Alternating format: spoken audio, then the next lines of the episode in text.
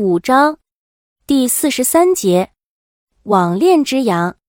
只有一进入 BBS，你就是自己身体和心灵的公主了。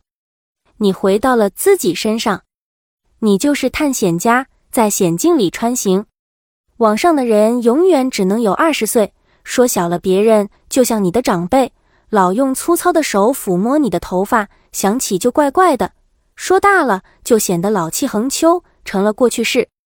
那么多像花朵一样怒放在自己周围，在语言和符号组成的无尽方队中，你逐渐觉得它们构成了一个天鹅绒似的空间。一个人在柔软、温馨的空间滑翔、上升或者下降，陌生的领域渐次展开。思想的触手在蚕丝般的网络上点字如花，文字的花朵步步生姿，步步飘香。地平线上的花丛开始飘摇出花的叫喊。把天空衬得更蓝。你偶尔看到有些纸花混入其中，也懒得搭理。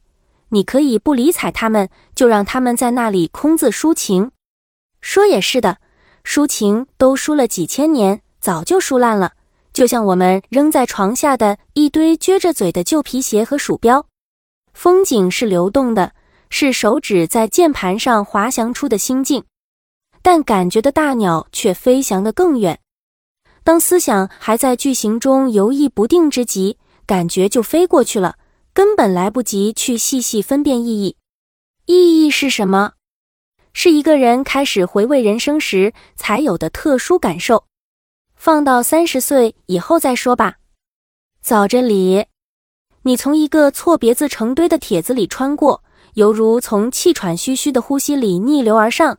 悄悄伸出粘胶竹竿去捕捉那只蜻蜓或者知了，但它们突然逃跑了。漫天都是振翅的声音和轰鸣的叫嚷，剩下无聊的蚊子在耳边不停的聒噪。网恋中人能够明白这些，却无力拒绝。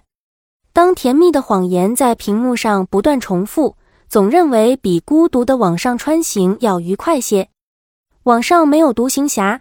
只流血不流泪的硬汉，随着冷兵器时代的结束而从良了，都变成了向美妹献殷勤的园丁。当你快找不到回家的路时，你觉得自己距真实最近。每当手指在键盘上飞舞的时候，睡眠正被自己尽情地分割成糖块，有许多一样的手指正从文字的波浪里穿过，在某个臆造的美眉的长发前刹车，送来更多的甜蜜。如果说，上瘾是一种有害的东西，很多人宁愿一直就这么飘坠下去，越是到达不了真实的底部，就越是不甘心回去。